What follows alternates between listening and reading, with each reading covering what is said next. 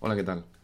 Mi nombre es Anthony y actualmente vivo en Barcelona y soy psicólogo. Llevo cuatro años viviendo aquí y mm, quisiera compartir con vosotros varias experiencias que he tenido en diferentes ámbitos y el objetivo mío es simplemente descubrir nuevos horizontes em, y ayudaros a explorar nuevas formas de, de realidad y, y nuevas maneras de mejorar vuestras vidas. Mm, hoy quisiera hablar un poco de mi experiencia con la ayahuasca. La ayahuasca es un tema que últimamente está un poco de moda. Varias asociaciones en España están promoviendo este, este producto de sabiduría indígena eh, suramericana.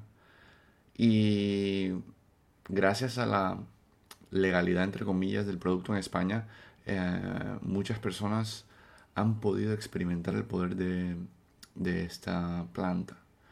La ayahuasca eh, es un producto, una bebida milenaria de las culturas eh, de la Amazonía brasilera, colombiana, ecuatoriana. yo la probé por primera vez aquí en Barcelona y ya había escuchado en Colombia hace más de 15 años eh, la ayahuasca, ya la llaman yagé. Y nunca la había probado hasta que llegué aquí. Estuve unos 10 años en Japón, allá eh, son muy estrictos con el tema de, drogas, alucinógenos, mm, todo tipo de producto que altere la conciencia, son muy estrictos. Las penas son muy severas y hay mucha regulación, además de que es una isla y es muy difícil traer productos. Pero aquí en España, mm, eh, gracias a, al trabajo de varias asociaciones, em, la ayahuasca mm, ha podido crecer y expandirse. Yo tuve la, he tenido la oportunidad de hacer la ayahuasca un par de veces. La primera vez em, fue en una casa de retiro a las afueras de Barcelona. Y la verdad que no, no fue una gran experiencia que yo diga, vaya, es, es lo que yo había es lo que yo había escuchado siempre de la ayahuasca. Eh, sí, es todo lo que la gente dice. En realidad es algo que me ha transformado. Bla, bla, bla. No. La primera vez, eh, no sé si habrá sido porque no, no bebí lo suficiente o el tipo de ayahuasca que sirvieron en ese momento no, no era lo suficientemente potente. Pero la verdad que no, no fue un viaje, yo creo que más que todo fue, una, fue la influencia del ambiente, la aislación, del incienso, la música, el cansancio, toda esta curiosidad, la ansiedad. Eh, me hizo tener una visión, pero no fue una visión no fue una visión que yo pueda decir, pueda detallar como, como mucha gente lo hacía. Sí hubo un episodio breve de eh, visiones un poco psicodélicas, pero muy, muy sutil, que duró unos cuantos minutos. Y sí hubo una presencia que sentí, no sé si habrá sido algo que lo, lo habré eh, causado yo por mi ansiedad y mi, y mi expectativa o si de verdad habrá sido la ayahuasca. Bueno, al final es algo inconsciente. Y a veces digo, si pudiera entrar, si pudiéramos el día que se inventen la GoPro para poder ver el mundo interior, yo te digo, o sea, podremos ver la realidad y el mundo de otras personas, eso será increíble. Pero bueno, eh, sin salirme del tema, quisiera eh, continuar con el tema de la ayahuasca eh, y la experiencia que yo tuve. en la, la, primera vez que la tuve, la verdad que no, no fue nada no fue nada del otro mundo.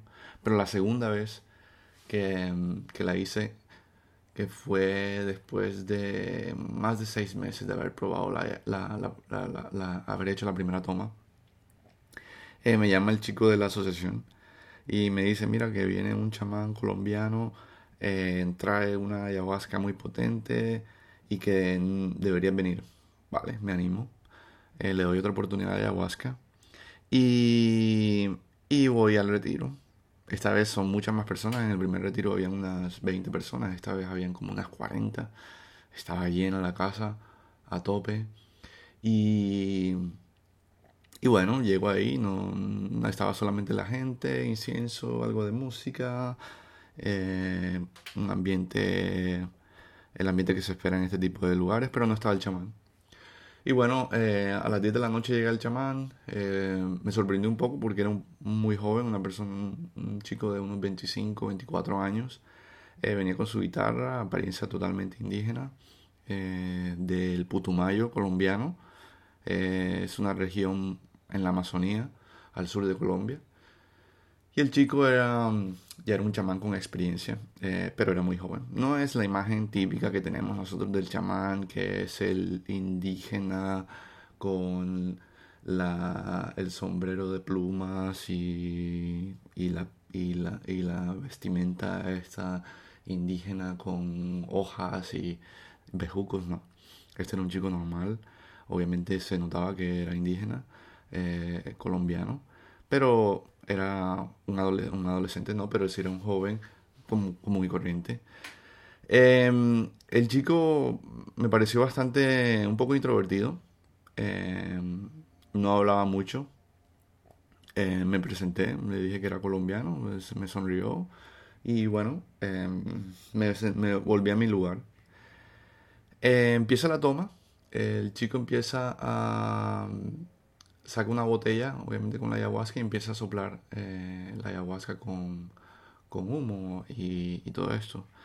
El, uno de los facilitadores que estaba ahí em, empieza a, darle rapé a las, a las, personas. El rapé es un, es un polvo a base de tabaco y especias que se utiliza mucho en el Amazonas y se suministra por vía nasal es algo muy potente porque el tabaco eh, y las especias, canela, tiene pimienta, tiene una cantidad de, de, de, ingredientes naturales eh, que, lo hacen muy fuerte y bastante irritante. A mí me irritó la nariz, la pasé muy mal. La verdad que sentí que, que se me prendía el fuego en, en la cabeza. Pero el rapé es parte del rito, el rapé Em, yo lo que entendí por el rapé era que era algo que te mantenía despierto para poder recibir la ayahuasca, porque el, tema de la ayahuasca es que como se hace a medianoche o se, hace muy tarde, eh, hay gente que se duerme y, si tú recibes la ayahuasca y te duermes, obviamente la ayahuasca hace tu efecto, pero si no estás consciente no, no, no ves, no, no, no pierdes completamente el viaje. Entonces, en parte es esto, como una cafeína, pero es mucho más potente porque te abre todo y te hace más perceptivo. Te despierta, te abre los ojos. Te pone a llorar, eh, te irrita, mucosa, todo, todo. Pero bueno, empieza el, el chamán a ofrecer la ayahuasca. La toma, la hace en un vaso de chupito mediano y echa esta sustancia eh, que parece como una melaza oscura, eh, brillante y, y bastante espesa. Parecía como un caramelo así bastante espeso. Y le suministra un, un vasito lleno a cada persona. La toma es básicamente eso. Em, yo hago mi toma, tal, el sabor es, el sabor de la ayahuasca nunca he sentido que sea algo desagradable porque lo que he visto es que le agregan panela para reducir el amargo, el sabor esa madera eh, fuerte que tiene a tierra. Y le echan un poco de panela que es eh, básicamente la materia prima del azúcar. Es, es, el extracto directo de la caña de azúcar caramelizado. Eh, que es espeso, muy dulce, con un sabor fuerte a caramelo. Esto se le, eso es lo que le da básicamente el sabor a la, ayahuasca. Y lo que he visto que es una técnica que, se usa ahora, no te la dan directamente. Además de que para transportarla de, de Sudamérica, obviamente la ayahuasca no la preparan aquí, porque para la preparación de la ayahuasca necesitas traer muchas hojas, mucho bejuco, eso no se puede importar. Eh, sería mucha carga, entonces lo que hacen es ya el producto tal cual es procesado, ya sea en polvo liofilizado, o la melaza. Liofilizado rinde mucho más. Pero yo dudo mucho de si la liofilización eh, sea, sea, conserve todos los componentes psicoactivos de la, de la ayahuasca. No estoy seguro si la efectividad es igual del liofilizado de la, que, la, que la ayahuasca eh, natural, eh, ya cocida. Bueno, en fin, el liofilizado es básicamente el deshidratado, el polvo, como el café en polvo, como la leche en polvo, es un proceso de liofilización, que es una técnica que le extrae toda la, toda la humedad y toda la, todo el, todo deshidrata el producto y lo convierte en un polvo. La primera vez sí vi que era un polvo y la, hacían la mezcla. No sé si esta vez el, el chamán habrá traído el polvo, habrá traído la ayahuasca tal cual. Bueno, en fin, eh, obviamente esta dosis era mucho más espesa, mucho más concentrada que la primera vez que la probé. Y bueno, eh, la tomé, sí sentí, en el momento que sentí, sentí, como un bolo en el estómago, como si me hubiera metido una bolsa de plástico. O sea, sientes esa presencia ahí en el estómago porque la ayahuasca, eh, la ayahuasca viene, está compuesta por obviamente el, la Banestiriosis capi, que es la hoja que contiene el DMT, el dimetiltriptamino, pero al igual se le echan unos inhibidores que impiden que el cuando se ingiera eh, el DMT sea sintetizado por las enzimas del estómago. Entonces los indígenas han descubierto que al mezclarla con el bejuco y la hoja, eh, al mezclar esto, se, genera, se cocina como una especie de inhibidor de, la enzima que, que sintetiza el DMT en el estómago. Si tú digieres el DMT directamente no te va a hacer ningún efecto, porque tendrás que inyectártelo tendrías que colocarlo por vía intravenosa para que puedas sentir el efecto, porque si lo ingieres, necesitarías ingerirlo con los inhibidores, em, que ahora en, estos momentos no recuerdo, pero mm, los inhibidores son los que permiten que la, mm, el DMT resista los jugos gástricos y pueda pasar a la vía intestinal y de ahí al, al corrido sanguíneo. Entonces, em, claro, tienes una materia indigerible que te produce obviamente una reacción de vómito, de rechazo inmediato. Eh, yo no sentí la reacción de vómito inmediatamente, de hecho no sentí la reacción de vómito en la primera toma, la primera vez que tomé. Sí sentí la incomodidad, como esta indigestión, pero no, no sentí no sentí las ganas de vomitar porque sí vi que a los 30 40 minutos la gente ya comenzaba a vomitar. Bueno, al vomitar obviamente está tirando parte del DMT, dimetiltritamina, lo que reduce la potencia de tu, de tu dosis. Por eso se hacen varias tomas. Eh, en la primera, las primeras tres horas no sentí nada. Sí sentí una una leve gana de, una leve náusea, muy muy leve y una leve gana de, una ganas muy leve de vomitar, pero no vomité. Eh, el chamán empezó a suministrar después de la tercera hora, eh, como a las dos y media de la, de la, noche, medianoche. Empezó a suministrar la siguiente toma. Y, y lo estaba haciendo con la gente que ya había vomitado, porque él sabía que este era el refuerzo. Porque si tú vomitas, estás tirando parte del dimetiltriptamino y no te va a ser efectiva la toma. Entonces, eh, evitan darle la segunda toma a gente que no ha vomitado aún. Por ejemplo, yo. Pero como no había sentido nada, y ahí yo me sentía un poco desesperado, estaba un poco confundido, ya estaba decepcionado de que la segunda toma no estaba sintiendo nada, gente vomitando a mi alrededor. Em, me sentía completamente desorientado me decía a mí mismo, ¿qué diablos estoy haciendo aquí con esta gente loca vomitando? Esto es algo absurdo, ¿por qué me metí en esto? Además de que me ha costado dinero. Bueno, en fin. Fue un momento difícil para mí. Pero, pero bueno, le doy la siguiente oportunidad, veo la segunda toma, el chaval me pregunta, ¿vomitaste? Yo le dije, no, pero no siento nada. Intenté, pero nada. Y el tipo me miró la cara y dijo, vale, toma. Y me la tomé. Pasa el tiempo, no siento nada. Obviamente siento más pesadez porque ya tengo dos dosis en mi estómago. No he vomitado nada. He intentado, pero solamente sale a saliva. Yo tengo esa dificultad, que no, yo no puedo vomitar tan fácilmente.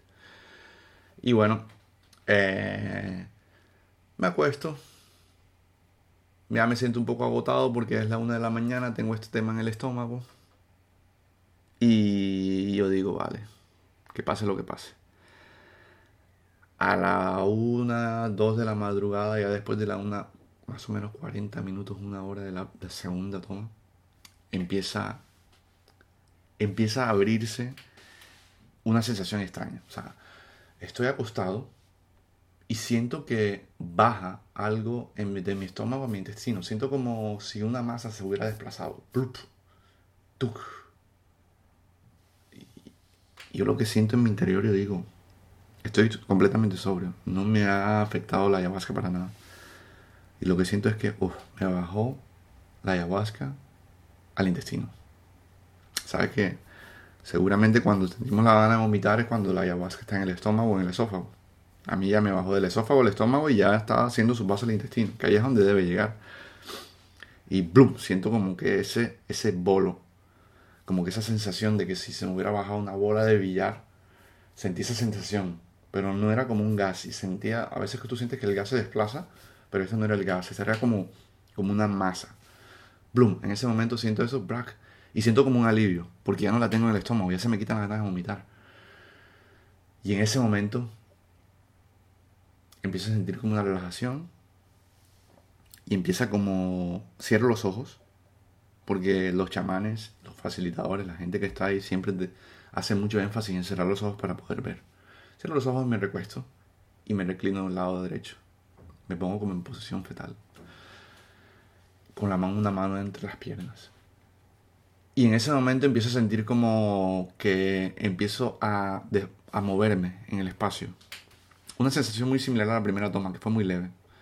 Yo sentía que estaba como en un túnel negro y veía como luces a mi alrededor. Pero en, en esta vez ya, sentí, ya veía esas luces que, se, que, que, que viajaban como si fueran estrellas, como si fuera una nave espacial y viera estrellas, pero eran como glifos, eran como un código, no sé, como una especie de matrix, pero eran glifos muy finos, detallados, y eran en colores fluorescentes, púrpura, magenta, cian, blancos, bastante sutiles, muy finos. No, no, no, no, os puedo describir qué eran, pero sí eran glifos, eran como geométricos, eh, como tipo jeroglíficos, pequeñitos que se veían a la distancia, no los podía descifrar. Y se desplazaban. Se desplazaban de arriba hacia abajo, se desplazaban, sí, más que todo de arriba hacia abajo, algo así. Y en ese momento, después de como 5, no, yo creo que eran como 10 minutos o algo así, que siento que se están desplazando estas cosas. Es como si se estuviera cargando un sistema operativo. Como cuando estás cargando el Windows y empieza el código a terminar así a, moverse las líneas de código del DOS. Igual. El momento que carga, sale como la pantalla de inicio. Pero la pantalla de inicio es como una imagen. No una imagen, pero sí una.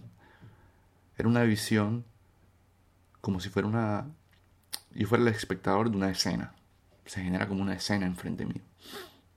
Y empiezo a ver que estoy volando encima de la Tierra y la tierra, la tierra empieza a, derretirse, pero no, era, es como a fundirse eh, la piedra.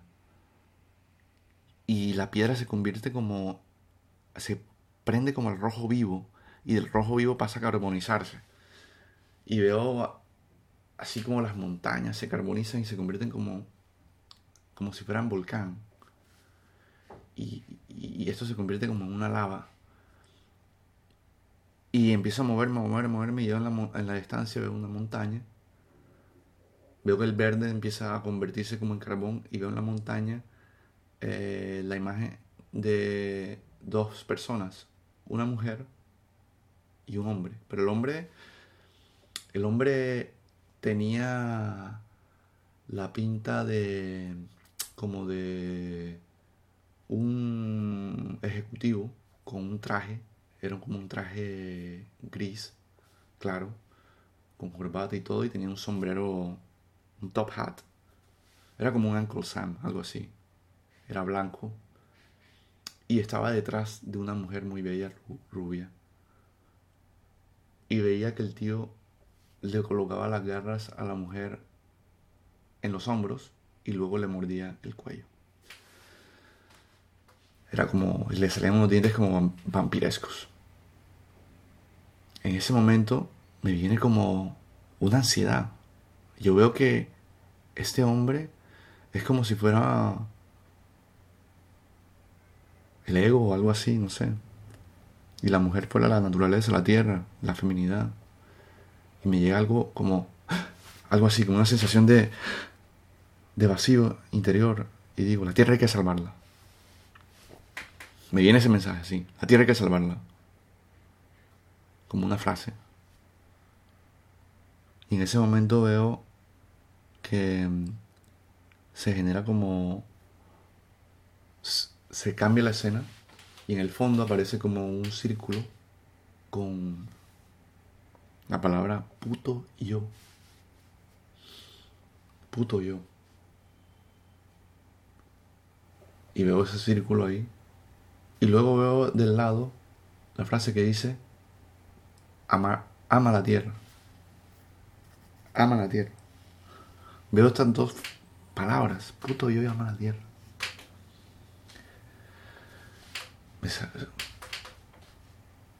No entiendo, o sea, no, no, no, no sé por qué saldrá eso, pero bueno, a partir de esa visión de que sale el puto yo y ama la tierra, es como si fuera la antesala de, de esta escena que he visto, como los componentes.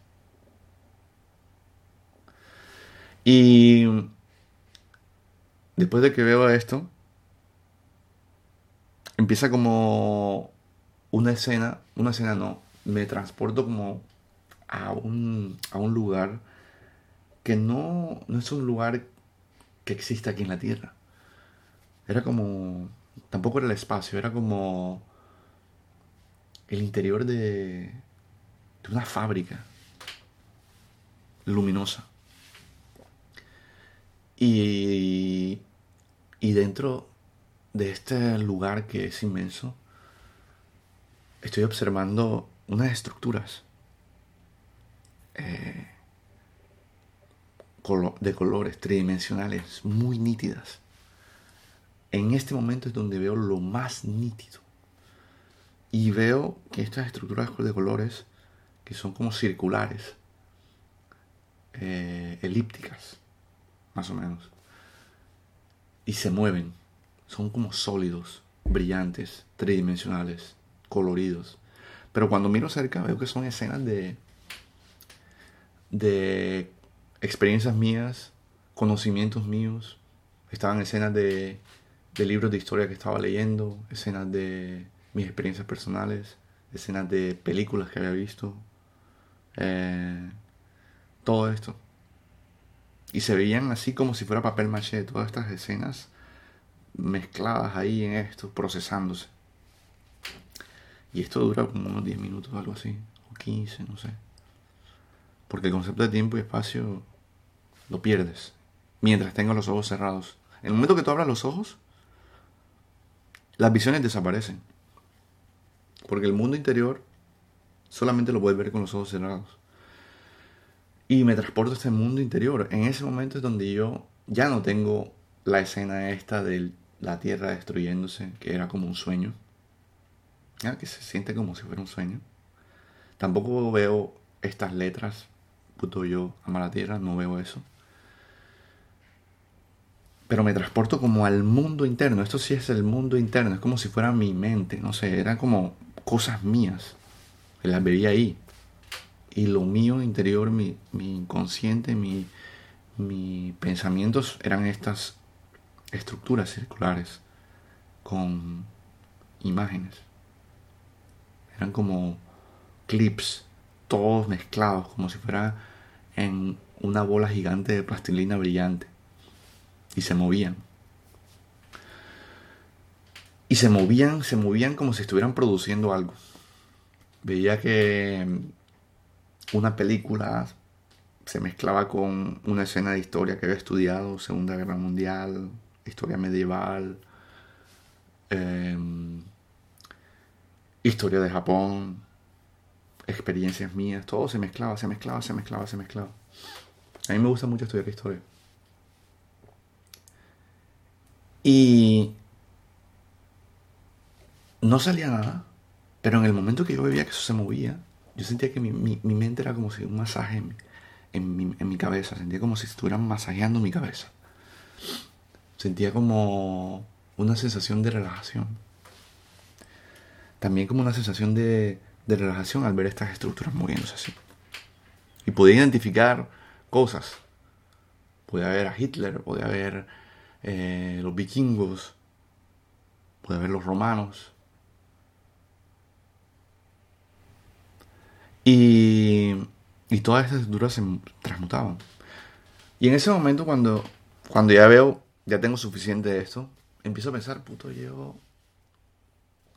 amo la tierra puto, ¿qué significa esto? Y en ese momento es donde siento que mi conciencia y mi, mi, focalización se vuelve muy aguda, muy fina. Y mi capacidad de comprender esto, estas dos cosas que para mí eran como un, un mensaje y el problema el problema, el problema era como el problema del puto yo es un problema. Lo veía como un problema. Empiezo a ver esto como que el puto yo, claro. Esto se me ha venido porque esto es un problema. Este es el problema de la humanidad, el puto yo. Y el mensaje, el mensaje que me trae la ayahuasca es ama la tierra. Pero el puto yo está destruyendo la tierra. El puto yo es ese que estaba muriendo la mujer. Y el puto yo es el puto yo que movilizó a Hitler. El puto yo es ese puto yo que movió todo un pueblo a matar a los judíos. El puto yo es lo que movía la ambición de los romanos. El puto yo es lo que hizo descender a los vikingos y conquistar toda Europa. El puto yo son los bárbaros que conquistaron todos los pueblos indígenas de Europa continental. El puto yo es toda la industrialización.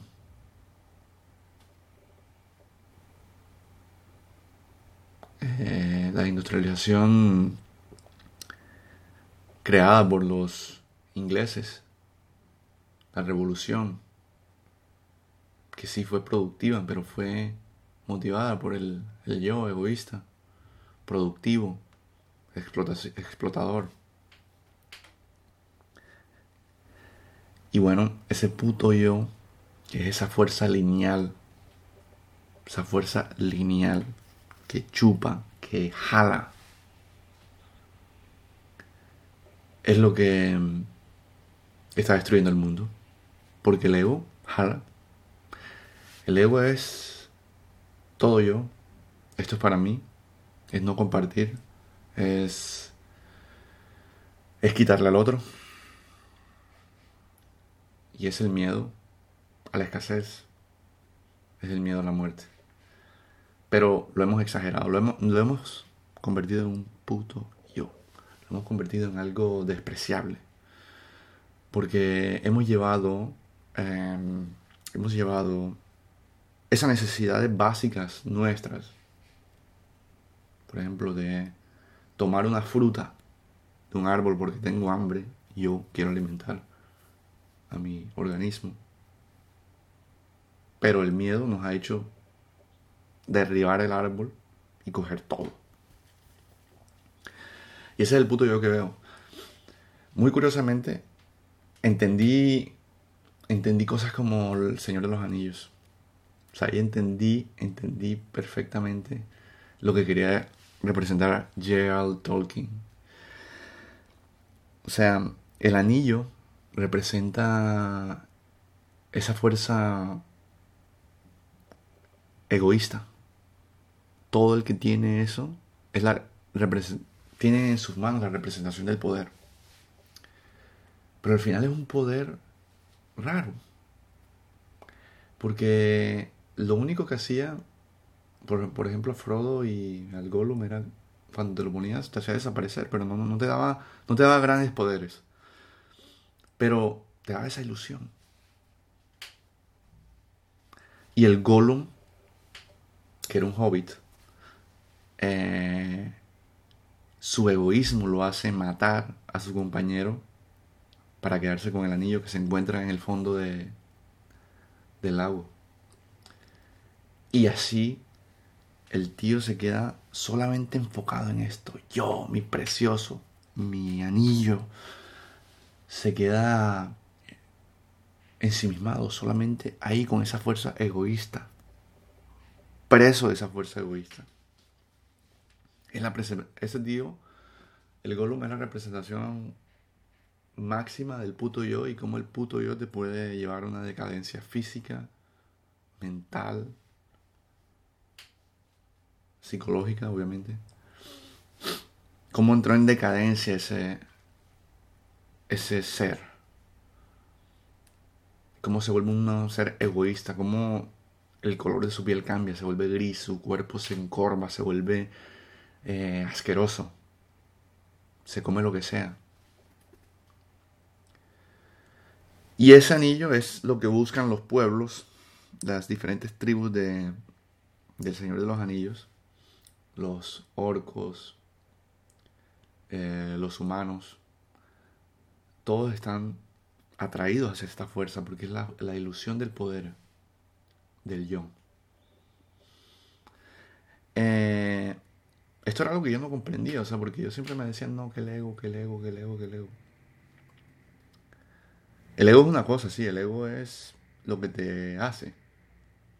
Pero en realidad el ego del que hablan los grandes sabios, el que habla Edgar Tolle, el que habla Buda, el que habla Krishnamurti, en realidad es el egoísmo.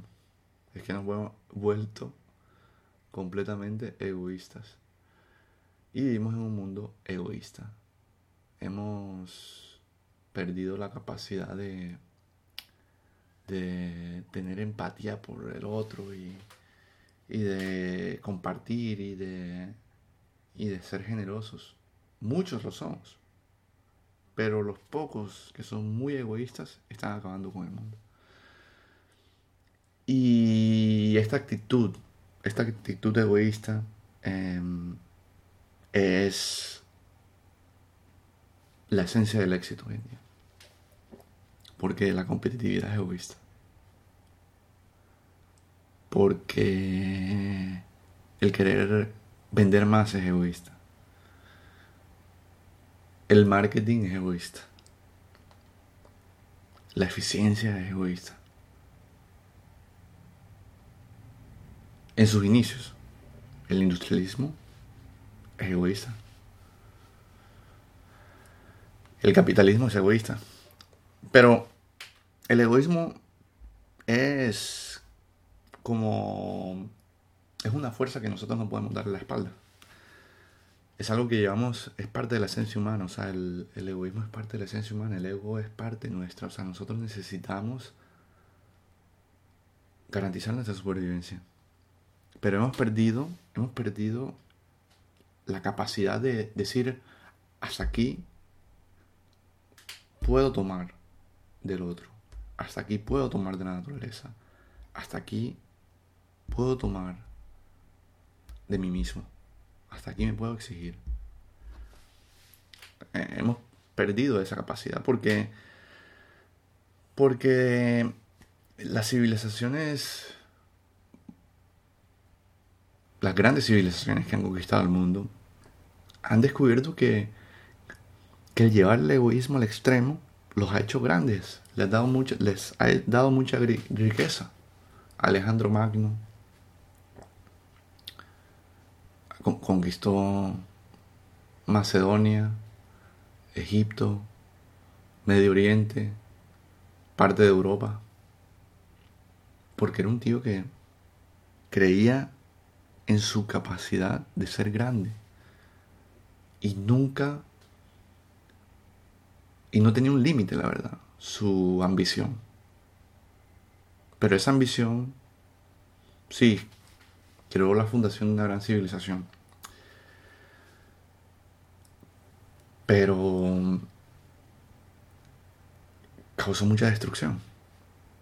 Y esa actitud eh, conquistadora, que no solamente tuvo Alejandro Magno, pero también la tuvieron los mongoles, la tuvieron los, los hunos, los vikingos, eh, los romanos, los eh, españoles.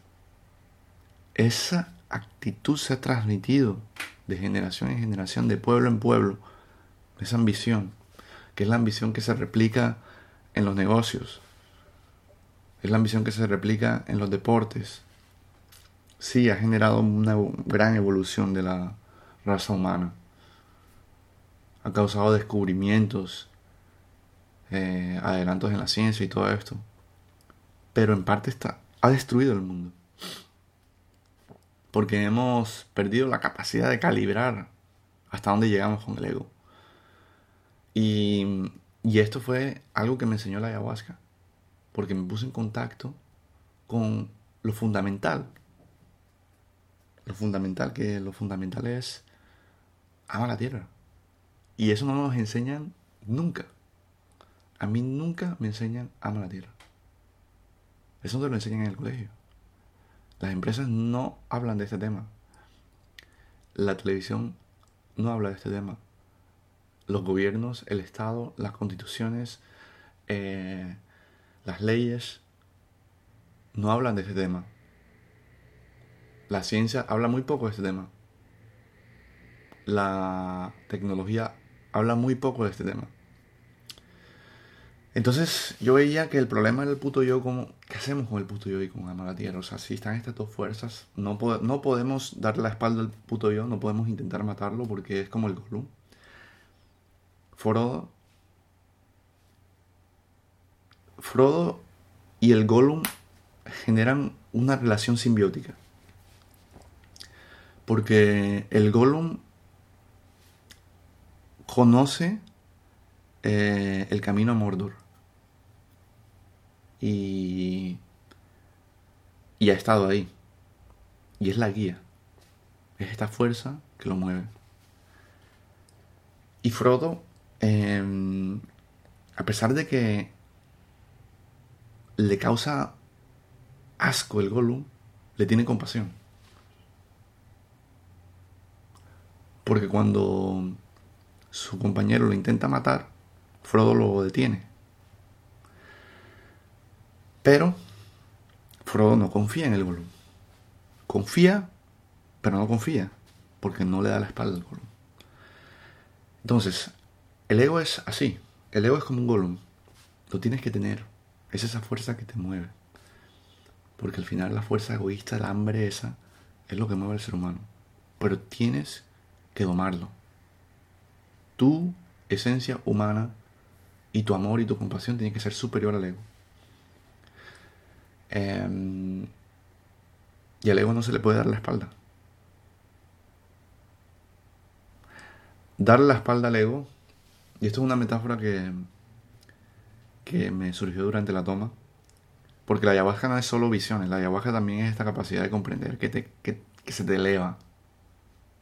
O sea, se te vienen ideas a la, a la mente que tú no se te ocurren nunca ni con la marihuana, ni con el vino, ni con... Es algo increíble porque tuve una comprensión de, de tantos temas que no puedo hablar de aquí porque tardaría horas, pero, pero una comprensión tan increíble de tantos temas que,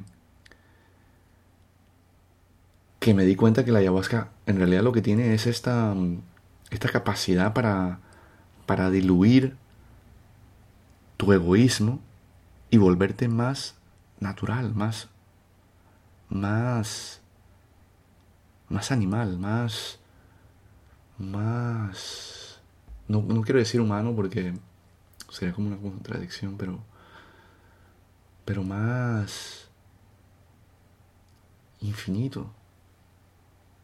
Más en armonía con, con lo que te rodea. Entonces, cuando yo digo que al ego no se le puede dar la espalda es, por ejemplo, el ego a mí me dice, el ego te dice siempre, el ego es lo, básicamente la fuerza lineal esta que te lleva y te arrastra.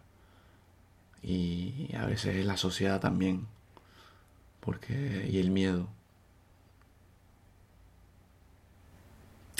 de, por ejemplo, querer conseguir algo, aprender un idioma o tener éxito profesional. Eso es ego. Y tenemos que buscar estas cosas para crecer. No debemos dejar llevar por el ego porque es algo que nos nos da la fuerza para continuar, pero no nos podemos dejar llevar del todo. Tenemos que ser como Frodo. Hacerlo con mucho cuidado. Pero no podemos darle la espalda. Porque si le das la espalda y si tú dices, no, yo que voy a... Yo que me voy a poner a estudiar para tener éxito, ni que voy a hacer nada. Le das la espalda a esto.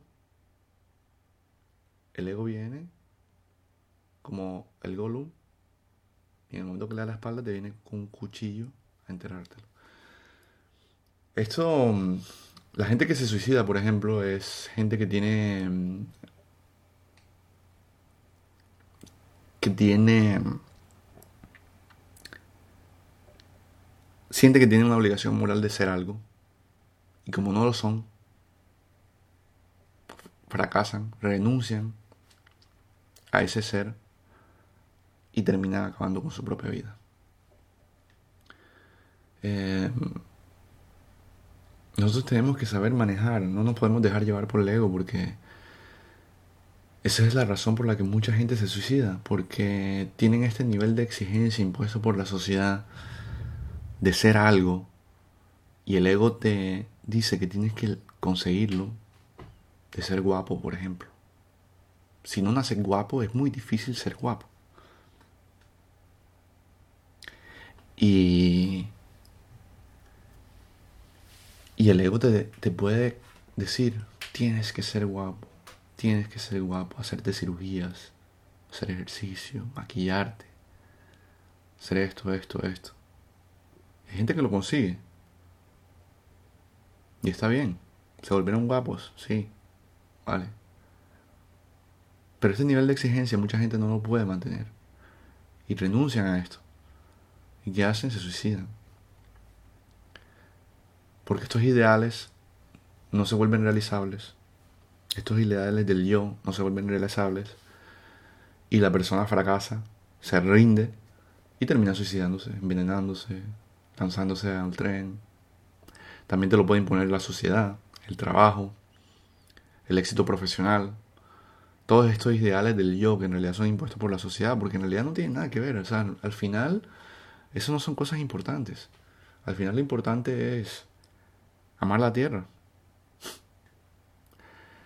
Eso es lo importante. Porque yo digo, vale, el monoteísmo. El monoteísmo se convierte en una respuesta al paganismo. Y esto también lo vi en la visión. Yo vi el monoteísmo. Claro, el monoteísmo es una fuerza egoísta. Porque hace que nos enfoquemos en uno solo. Y enfocarse en Dios enfocarse en un solo Dios. El paganismo es panteísta. La gente adora dioses que representan la naturaleza. Pero el monoteísmo adora algo abstracto. Y persigue algo abstracto. Nos separa de la naturaleza. Y yo creo que eso es normal porque el monoteísmo surge crece en una región que infértil, poca naturaleza, em, desierto, Medio Oriente, Israel, Arabia Saudita, Egipto. Y la relación con la naturaleza no es la misma que tiene un indígena con la tierra. La relación con la naturaleza de un israelita es tratar de modificar la naturaleza. Entonces no, no crecen con este sentido de apreciación. Hay menos fauna, hay una flora muy limitada, infertilidad. Y es más fácil aferrarse a algo abstracto que te ayuda a sobrevivir en el desierto. Y además te ayuda a unirte a las tribus. Pero al final Dios monoteísta es representación del ego. Porque es un ideal o una representación de, de normas, de comportamientos, de aptitudes. Porque la religión no viene sin normas, sin reglas, sin leyes. Y estas leyes representan un ideal de un yo. Y cuando no se cumple este ideal, te matan, te descabezan, te crucifican, te queman en la hoguera. Y no ocurre como en el paganismo eh, o en las religiones animistas asiáticas o americanas, precolombinas, en donde este animismo, este la cosmogonía es diferente. La relación con la es diferente. Entonces hay un factor ambiental que también influye en el ego. Por eso los vikingos también, que son la fuerza que mueve toda la cultura en el norte de Europa, la parte de Alemania, toda la península escandinava, eh, Países Bajos, Francia, Inglaterra, tiene este mm, estándar racial e ideológico bastante agresivo. Son los que impulsan la ciencia, el arte de la guerra, el arte de la política, el arte de la navegación, de la conquista de países, el imperialismo y la industrialización. Y son estos países que, que en realidad son la cuna del capitalismo, que es la fuerza económica egoísta. No estoy en contra del capitalismo 100%, yo creo que se debe trabajar. Pero al final son los que impulsan esta fuerza. Y, y claro, el monoteísmo eh, es la religión que se centra en uno. Y el capitalismo es esa fuerza que se centra en uno. Y el discurso capitalista, el discurso monoteísta nunca habla de amar la tierra. Nunca. Nunca. Es muy raro que hable de eso. Y la razón es fundamental porque es enfocado en sí mismo. Es enfocado en el crecimiento propio. Es enfocado en el progreso individual. Es enfocado en el desarrollo personal. Es enfocado en el individuo. Tanto la psicología, la religión occidental, todo esto es uno, uno, uno, yo, yo, yo, yo, yo, puto yo. Entonces ahí se me viene claro la, la idea, claro, el, el problema es evidente. Es que hemos ignorado el mensaje. Ese mensaje que está codificado en todo, en toda la naturaleza, porque la naturaleza al final quiere vivir. En el ADN de la naturaleza está codificado este mensaje ámame. Ama la tierra, ámate. Entonces a veces no estoy muy de acuerdo con, muchos grupos de estos de sesiones terapéuticas y esto que siempre está como que abrace, abracémonos y yo te amo y tal. Pero es que en ningún momento se habla de la naturaleza. Que eso es lo fundamental. Es que sin la naturaleza no podemos vivir. Y no pensamos en eso. Es que es increíble. Y la verdad, yo no soy biólogo. Durante 38 años me he ocupado muy poco del tema naturaleza. La verdad. Pero ahora lo estoy empezando a estudiar. Estamos completamente divorciados de la naturaleza. Nos hemos salido del campo para ir a las grandes ciudades por el yo. Y completamente, completamente le hemos dado la espalda a la naturaleza. Cagamos en el agua que bebemos. Contaminamos el aire con máquinas que queman. Producimos cantidad de productos que destruyen la naturaleza. O sea, en fin, o sea, es, este es el problema. Entonces, para mí el gran mensaje y la manera en que en que pensé en todo este tema fue, o leí la vuelta durante el viaje de la ayahuasca, es que si tenemos un problema y hay un mensaje, hay que encontrar una solución.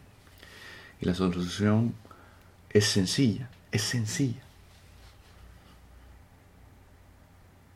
La solución es enseñarle al puto yo a amar la tierra. Si cada cosa que tú hagas la haces con el propósito de amar la tierra, yo te digo, este mundo se salva. Este mundo se salva. Si yo voy a comenzar a abrir un negocio, lo voy a abrir con esa directriz. ¿Cómo mi negocio me puede ayudar a mí a amar la tierra? ¿O cómo puedo demostrarle yo mi amor a la tierra con mi negocio? Es la historia, lo que los programadores utilizan para, para hacer software. Ellos hacen una historia, que es el rol, eh, el statement y la acción que se va a hacer.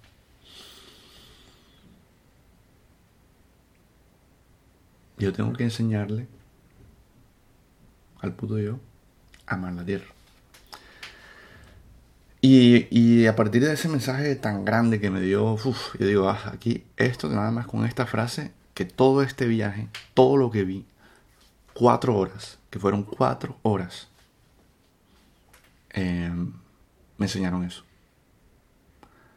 Me enseñaron que de ahora en adelante lo que tengo que hacer yo es enfocarme en esto. Pero para acordarse de esto, tienes que practicarlo todos los días. Hay días que se me olvida y puedo pasar días sin pensar en este mensaje. Pero me lo tengo que recordar me, me quiero, quiero buscar la manera de, de poder recordar este mensaje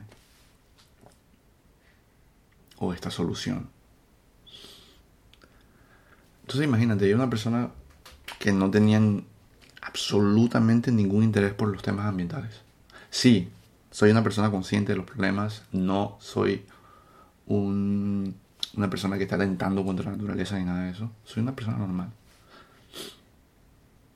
como carne cuando puedo, no soy vegetariano, no, nada, no, pertenezco a Greenpeace ni nada de esto.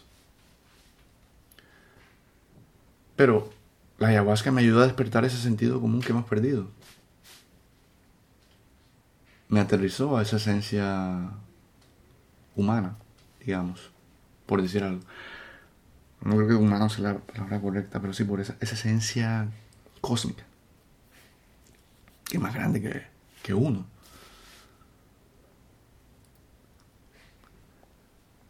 Una de las cosas también curiosas, y con esto quiero terminar, es que mm, eso también se transmite, se traduce, nuestro egoísmo se traduce en nuestro idioma, en las lenguas romances, las lenguas romances de raíz latina y germana son un poco diferentes. Eh, las lenguas de raíz latina, como el español, el francés, el italiano, el griego y las lenguas de raíz germánica, como el inglés, el alemán, eh, las lenguas escandinavas. Mm. Estas lenguas occidentales no pueden divorciarse de el yo, el pronombre. En el español sí se puede. Yo puedo decir voy, vengo, puedo hacer una interrogación, ¿vas a comer ahora? Sin, sin decir, ¿vas tú a comer ahora? No puedo, puedo, puedo sacar el sujeto y hacerlo más general. Pero al final la conjugación ahí está. En las lenguas germánicas no se puede divorciar del yo. Todo es I go, I must do, I must, uh, I must read, I will go. No se puede hablar de manera infinitiva, el genérico. Siempre hay una conjugación basada en el ego. Y no se puede divorciar de eso. Curiosamente, curiosamente, en las lenguas eh, asiáticas, indígenas más que todo, y, y por ejemplo el japonés, que yo viví en Japón 10 años, puedes hablar perfectamente sin utilizar el yo. Y esta es la gran dificultad que tienen los occidentales cuando van a Japón, porque quieren siempre meter el yo. Y el yo en japonés se dice watashi. Y cuando tú dices watashi wa esto, watashi wa esto, watashi wa lo otro, suena un poco raro para un japonés. Para un japonés se dice comer, pero es en infinitivo, no hay una conjugación de cómo comemos, comes, no. Comer es comer para todos. Es decir, que el japonés es una lengua más colectiva, no es individualista. Sí se puede traducir al individualismo, por supuesto, porque hay estos elementos para poder conjugar y traducir eh, el inglés al japonés o viceversa. Pero la manera general de hablar es en infinitivo. Por eso que cuando tú escuchas un indígena, cuando tú escuchas a, al indio de, de, del llanero solitario siempre hablar en infinitivo porque ahora comer y ahora ir y ahora tal. Y, y esto sucede cuando un asiático está aprendiendo, un asiático, un indígena, indígena que no habla castellano todavía, em, o habla la lengua occidental, así hablan. No conjugan. Porque no hay esta, no hay esta separación del yo con el otro. Entonces, es, es un tema interesante en la lingüística. Y, lo, y también lo escuché, también, esto lo escuché en un, catedrático americano que vivió muchos años en Japón y también eh, tiene, una, tiene una lectura que habla de este tema sobre cómo el japonés es una lengua más de carácter colectivo y no es individualista. Y esto se ve mucho en la cultura japonesa. Mucho el tema de, de la comunidad, de la igualdad, no del ego. Y los japoneses en sí son muy humildes. Porque lo opuesto al puto yo es la humildad. Y yo creo que cuanto más humildes nos hacemos, más nos encaminamos en este sendero de amar la tierra. La humildad de todo. Y yo creo que las lenguas, el japonés, por ejemplo, yo creo que el japonés es un ejemplo interesante. Y las lenguas indígenas, que no las conozco, pero, pero sé que, sé que tienen la misma dinámica eh, gramatical. Eh, estas lenguas em, tienen este carácter humilde.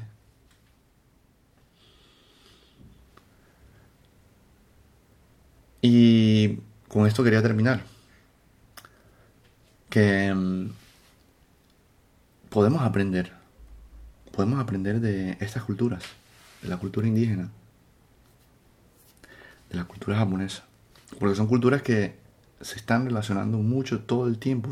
Su esencia es la relación con la naturaleza. Por eso vemos nosotros los japoneses y los indígenas siempre en este matrimonio bello en la arquitectura, en la tecnología, eh, en el arte, en la música, siempre hay esta relación íntima con la naturaleza, las artes marciales, la lengua, todo. Porque ellos, esto es lo que los ha mantenido vivos por miles de años y es una de las civilizaciones más antiguas. Los romanos no sobrevivieron, los vikingos tampoco, los mongoles tampoco, porque se autodestruyeron por el egoísmo. Pero estas culturas que aún existen, que están en peligro, por el contacto con Occidente, obviamente, eh, nos pueden enseñar mucho. Y yo creo que la ayahuasca es un, es un atajo. Es algo que nos puede iluminar en ese sendero que yo creo, yo personalmente, yo creo que tanto para mí, yo creo que tiene, tiene mucho sentido. Tendría que hacer otras tomas para ver si, si el mensaje es igual, cambia, lo que sea. Pero para mí tiene mucho sentido este sendero. Y, y la verdad, creo que si el mundo escucha la ayahuasca, tendrá tiempo para salvarse. Muchas gracias por escuchar y hasta la próxima.